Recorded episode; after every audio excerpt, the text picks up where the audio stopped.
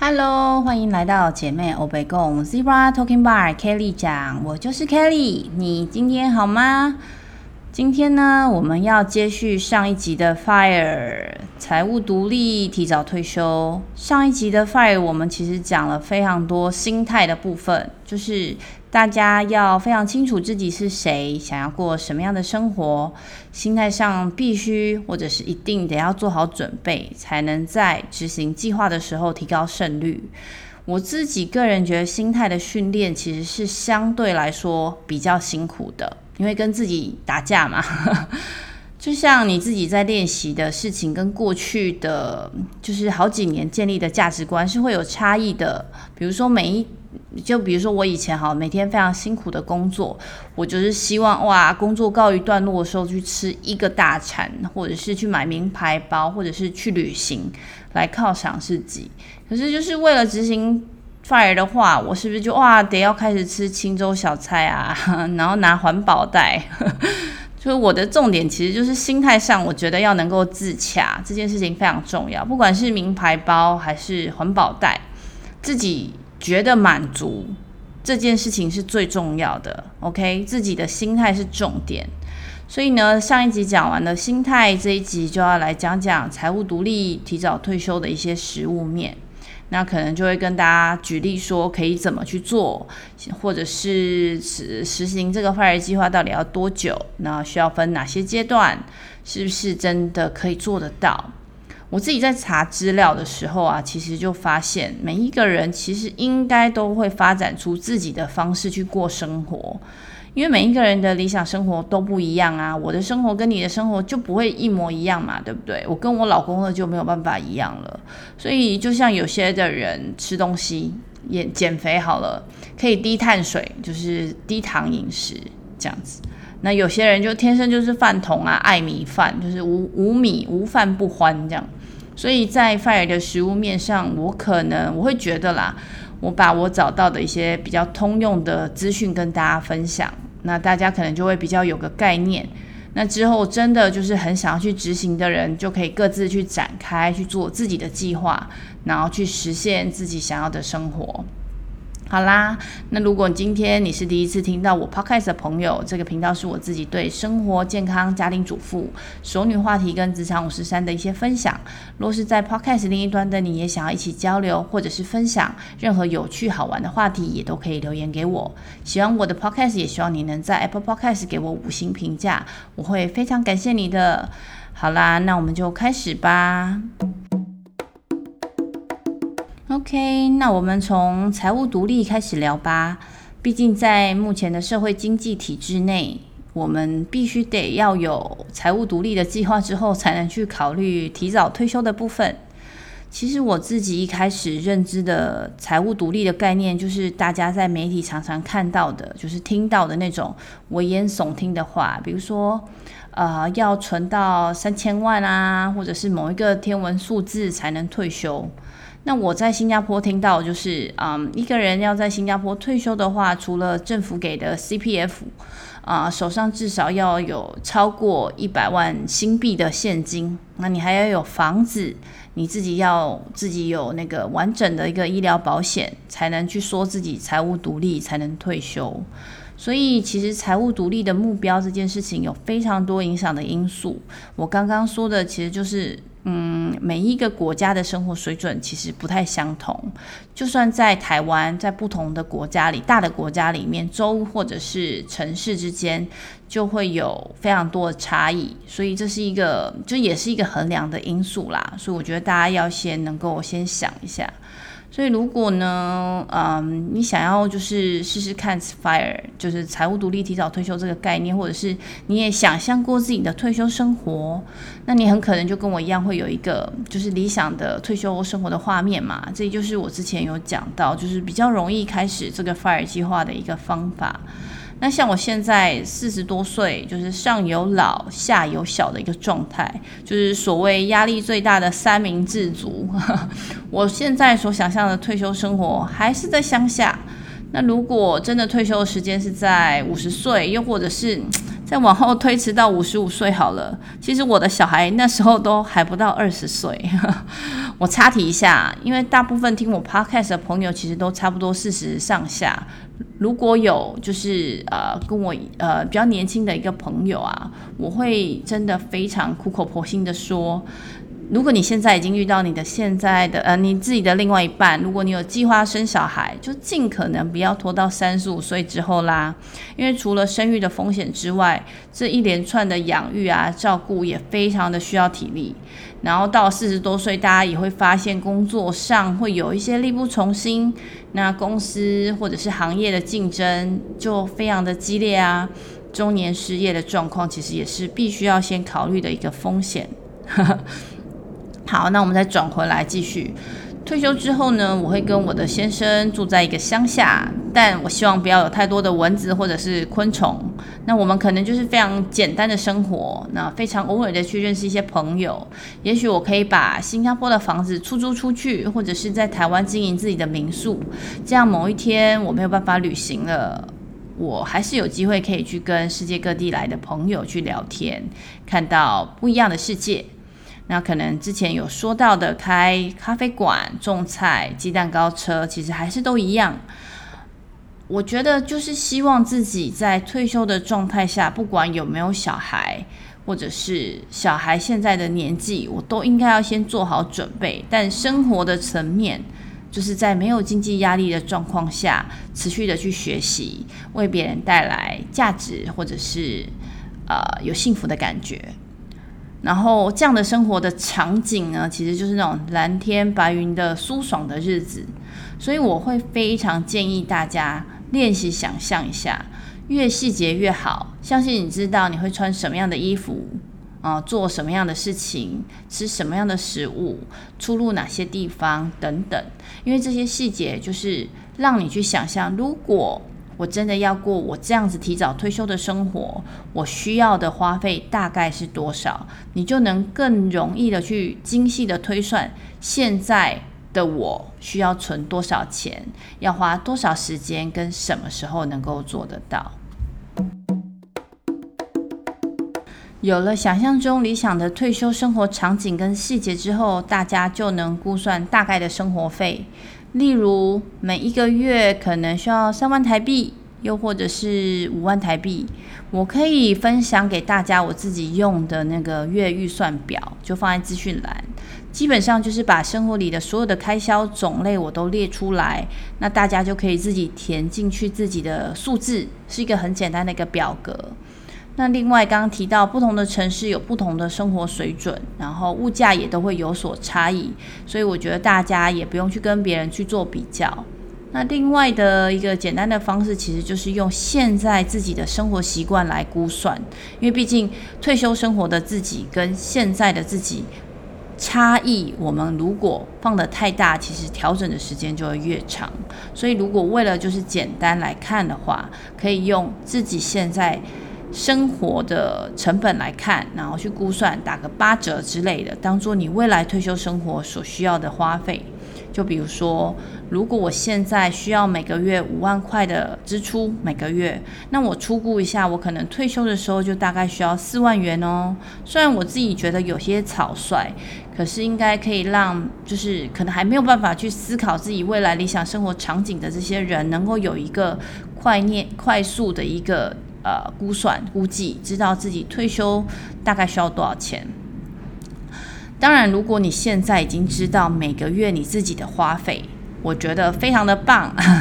表示你已经有预算或者是记账的习惯。之后如果要培养，就是在进阶的退休理财的观念，就会更有基础了。那如果你现在还没有概念的话，那你就用我刚刚说的，出估自己一天的花费，再去乘上三十。就是你现在每个月的费用，比如说我一天三餐，我需要的价格可能，我需要的成本可能是一天啊三百块，然后乘以三十，我的餐费就九百了，再加上我的房租、水电等等，你就可以非常容易计算出来。那接下来呢，就可以跟大家分享，就是提早退休的三阶段。将将将，然后先跟大家说，我其实也不是理财专家，也不是投资顾问，这只是我个人的学习，透过这个 podcast 跟大家分享。所以呢，每一个人还是要依据自己的状况去判断哦。好，那 early retirement 提早退休的三阶段是哪些？其实呢，还是主要依据自己的经济状况，就是 finance 的状况来去分。第一个阶段就是 the accumulation phase，就累积的部分。第二个阶段就是 early retirement phase，就是你提早退休的部分。第三个阶段就是 the life part，也就是传统的退休生活，基本上就是六十岁、六十五岁之后的事。但有些人在累积的过程中，他没有办法达到 early retirement，那他就直接只能直接进入传统的退休生活。这个我觉得也没有问题，但怎么样都还是需要 accumulate，然后怎么样也都还是要退休。那依照每一个人的理想退休生活的状况要求，每一个人都会有不一样的时程表。那第一个阶段在累积的阶段呢，像有的人他可能很早就开始思考这个问题，他二十五岁开始；有的人呢四十岁才开始。其实目的都是希望呢，在这第一阶段累积的时呃阶段里面去累积自己的能力、自己的储蓄、自己的资本、自己的退休基金。之后呢，我们如果顺利的话，就可以先进入第二阶段。那如果我们时间不够，我们只能直接进入第三阶段了。那在第一阶段呢，我们可能会不断的去找方法去增加自己的收入，然后找方法去存更多的钱，然后找投资是有更高报酬率的。那也有可能就是需要去调整自己的生活需求跟期待。总之。我觉得这一阶段呢，就第一阶段就是打基础的时候，就必须要方方面面都去思考到。小从可能呃每个每天起床你会用到牙膏牙刷，你可能都要去思考哦。大的可能就是你的房产啊，或者是股票投资、医疗保险等等，就希望是在这个阶段里面去计划管理、调整好。那如果你开始的早，然后你赚的钱又多，你可能在三十多岁，甚至再早一点就完成了第一阶段，那就等于你直接进入了自己的 early retirement phase，就是第二阶段。那这一个第二阶段就是叫提早退休的阶段呢，原则上，呃，已经不太需要靠工作来赚钱了。然后我看资料的时候呢，我发现有些人他会细分为完全的提早退休，就你完全就是提早退休的状态。也有可能是半提早退退休的状态，又或者是你间歇的工作的退休的状态。其实这取决就是到底有没有需要去工作。像完全的提早退休，非常的清楚嘛，其实就是一个独立的状态啊，没有工作，然后你可以过自己要的生活。那半提早退休的状态，其实就是。你可能还是会去做一些没有压力的工作，可能兼职啦，又或者是打临时工那种，基本上财务或者经济上没有问题，只是你想要去做这些事情。那至于间歇工作退休的这个阶段呢，这个这个状态呢，可能就是有些人会就是先做非常多的 career break，就是我可能已经工作到十几年了，我可能给自己一个 sabbatical。然后我可能留职停薪，又或者是我是休息一年，就是一个 gap year。这段期间在 gap year 的这个期间，其实基本上不工作，那你就可以过自己想要的生活，然后去调整自己的生活步调，然后慢慢的你会就是在迈入第三阶段，就是那个传统的退休生活。基本上不管是哪一种状态，在 early retirement 的 phase，经济上跟财务上是要非常弹性的。那如果真的，一旦进入可能六十多岁了，自己传统的退休生活，这个时候呢，正常来说，有非常多的人 真的都会卡住，因为主要的原因就是回到上一集讲的，就是自己的定位嘛。我之前忙忙碌碌，我不管是 early retirement 的 phase 还是 accumulation phase，其实我都是一个冲刺的一个状态，我都是一直有在变动，或者是我有在调整，我有在动的这件事情。但是呢，到了传统退休生活的状态，很多时候不管自己身体好不好啦，你可能就会再更慢的下来。那如果你自己定义的退休生活，就是你真的完全不需要靠钱，你完全就是六十多岁，你完全不工作了，你要做的事情可能是什么？可能是自己的兴趣。所以，如果我们非常清楚自己的生活重心，自己想要完成的目标，清楚自己的定位，自己的价值。自己在这个阶段对自己的期待等等，你在前面的第一阶段到第二阶段到第三阶段，你的心态转换上就越来越顺利，那你就可以在自己呃到了退休生活的时候，能够还是能够享受自己的生活。不同的年龄段开始都会需要不同的资产配置。大部分把 FIRE 当目标的人们呢，大概有读到两个重点，一个就是提高储蓄率，所以 FIRE 族大概都是每个月薪水你要先存四分之一到二分之一，也就是二十五 percent 到五十 percent，这个比例我觉得是蛮高的啦。那另外一个就是投资了，而且投资分非常多种。有的人会说，我就是目标五 percent，有的人就会目标十八 percent，甚至五十 percent，或者是高风险的人，这个东西非常的多。以后有机会，也许可以再跟大家分享。那坊间有非常多的影片，我觉得大家也都可以去参考，稍微就是要稍微辨识一下。那我自己举一个简化后的例子好了，就是大家比较好理解，就是这个计算的部分。但是 again，就是每一个人的状况都不一样，那为了大家方便理解，所以就做这样的例子。就假设小明现在四十岁，他的年薪大概是一百万台币好了，那他计算出来每年的开销大概是五十五万，他的医疗保险非常的充足，他目前跟他的父母住，没有房贷，也不需要特别的。就是父父母的钱有自己啊八十万的储蓄，其实听起来都还蛮顺利的，对吧？再加上他自己非常的小心翼翼去算了他理想生活的成本是每个月三万块美啊台币就好了啊，所以这样子计算好之后，他又在准备好自己的心态，他就开始要进入 FIRE 的 accumulation phase。那他需要每个月存多少钱呢？什么时候才能退休呢？那这个这个简化的例子里面，第一个就是退休的生活，他小明一年大概需要三十六万。那如果他需要五十五岁退休啊，那人均寿命现在大概是八十八岁嘛，那小明至少要存到一千两百万。如果他不小心多活超过八十八岁，这一千两百万就不够用喽。而且如果依照目前薪水不变的状况下，就是他每年都可以存四十五万，小明要存。二十六点五年，也就是他必须要工作到六十六点五岁，这个还比目前退休的年龄六十五岁多一点五年，所以这是为什么绝大多数的人都会觉得想要退休是非常辛苦的，更何况小明他已经是不用照顾父母，然后还有房子住，医疗保险都完整的一个状态，他都还得要工作这么久。那另外一个方法呢是。小明他如果有足够的资金投入到每年有五 percent 以上的报酬的投资商品，只要每年有超过三十六万的报酬，那他就可以提供小明的退休生活所需。所以呢，啊、如果我们用三十六万去除以五 percent，你就可以得出小明只要存到七百二十万就可以了。所以如果照现在，小明有八十万的储蓄，他每年只要再存下四十五万，需要存十四点三年，这样计算下来的话，就是五十五岁退休，他会有七百二十万。这样子是不是就会觉得好像比较能够执行？所以这是为什么坊间有非常多的人开始去讲五 percent、三 percent、十八 percent，因为只要喊出的报酬率越高，就会越吸引大家的眼球。但是投资有赚有赔嘛，我觉得这些风险大家还是要计算下来的。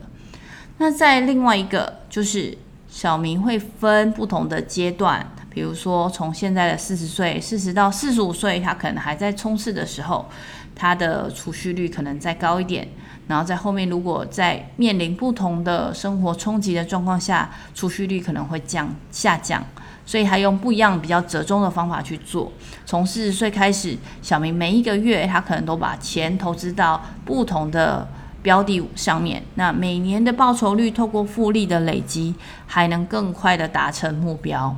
这样是不是听起来又更不错了？如果呢，小明就这样把计划定下来，那接下来大概十到十五年的期间，就是他的 accumulation phase。但是我们刚刚提到的，就是我们会担心把所有的钱都放在投资啊，风险，这些在计算成本的时候必须要考量进去的，就必须要某一个程度做好自己的 financial plan。所以呢，除了增加自己的收入，放大自己投投资报酬，同时间小明还要调整自己的生活步调，让自己的生活成本能够下降到啊、三万元，他原本想要的，又或者是他不断的去开发自己的新技能，产生其他的斜杠收入，或者是其他的奖金，这样子也能够去加速这个阶段的累积。虽然听起来很简单，因为这个累积的功到哪里都一样，没有一件事情可以凭空出现，天上是不会掉馅饼的。每一件事情我们都得要一步一脚印的去做，对吧？就像我以前没有开始跑步，我的朋友说的目标一百公里，我还没有做的时候，我觉得太夸张了。我也不是运动选手，有这么必要这么冲吗？但是有跑步的朋友应该就会同意啊。开始跑之后，只要注意不要受伤，慢慢的去增加距离或者是时间，我们总是可以跑完的。就跟刚刚讲到的财务独立的第一阶段一样，我们设立了自己的目标，不只是累积，同时间我们也会配合调整心态，逐步调整自己的生活方式，慢慢的就能往自己想要的理想生活前进。而且假设小明到了五十五岁，也真的存到了他需要的七百二十万，投入到每年报酬率超过五 percent 的投资商品，这时候其实就是进入他的第二阶段，也就是提早退休的阶段。这个阶段，小明完全可以退休，对吧？但他也可以去打个没有什么压力的零工，又或者是他可以工作一下，做个约聘人员之类的，或者是在他工作与工作之间仍然享受自己的理想生活，这样还可以累积。更多的资产给最后一个阶段，就是传统退休的阶段。这时候应该就是每天就是能够过着自己小明为自己规划的退休生活啦。听起来是不是很不错？所以只要自己能够稍微规划、用心的规划一下，计算出自己的数字，接下来就靠自己的努力去完成。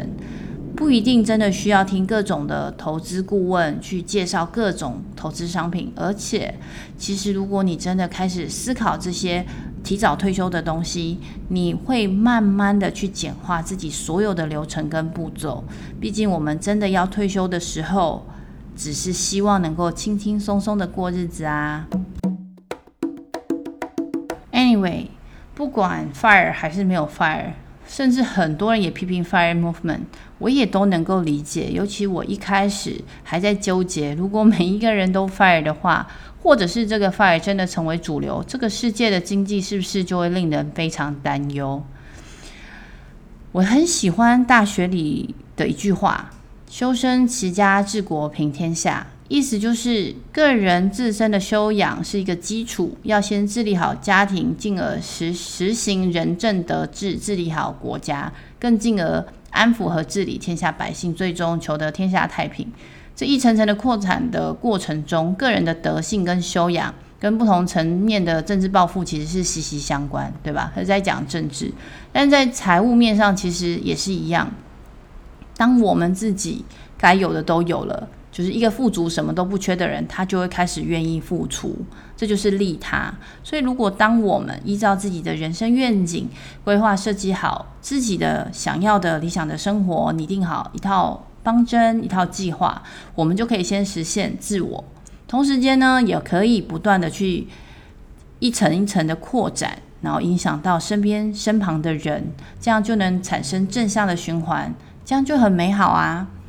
所以我自己做这些 study，我自己受益良多。不过，其实我觉得，不管是不是要 fire，每一个人都应该要好好去规划自己的生活。fire 其实应该不是一个目标，我会觉得 fire 是一种模式，因为这个模式能够去协助我们在每一个阶段能够清楚的去知道自己，知道自己是不是能够。真的为自己负责任，知道自己是不是过着自己觉得有意义的生活，知道自己努力做的一切跑去哪里了。之前有提到，就是 FIRE 这个模式其实跟断舍离的概念是有相通的。我们要达到财务独立，我们就得要放下非常多原本生活里的其实不需要，又或者是 nice to have。在断舍离的概念里面，我们只需要能够。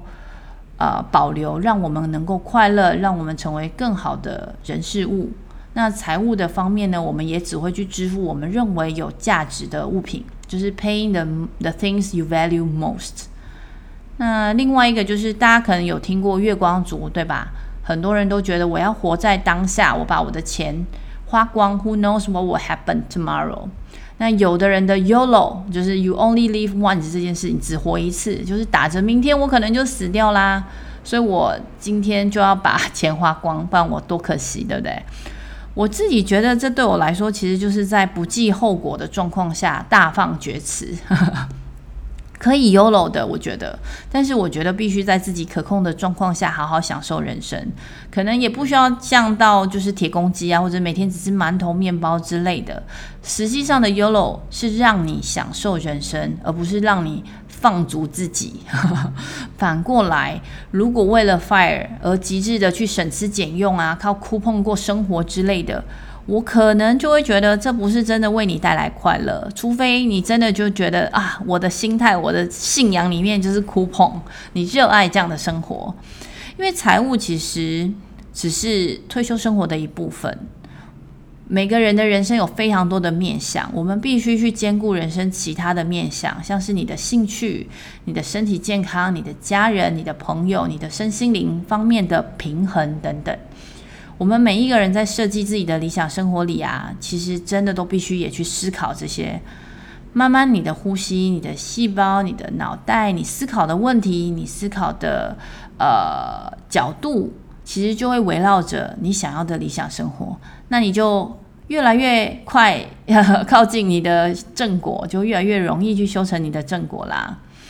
好啦，那如果你喜欢这集的内容，欢迎大家按赞、留言、分享、讨论，跟给我五星好评。如果你也想要分享有趣好玩的话题，也欢迎写信给我，我的 email 是 newbiehipster@gmail.com。希望姐妹欧北共也跟大家一起成长，透过这个频道的声音，在世界的另一端，以不同的话题来连接跟帮助更多世界不同角落的你们哦。我们下期再会，拜拜。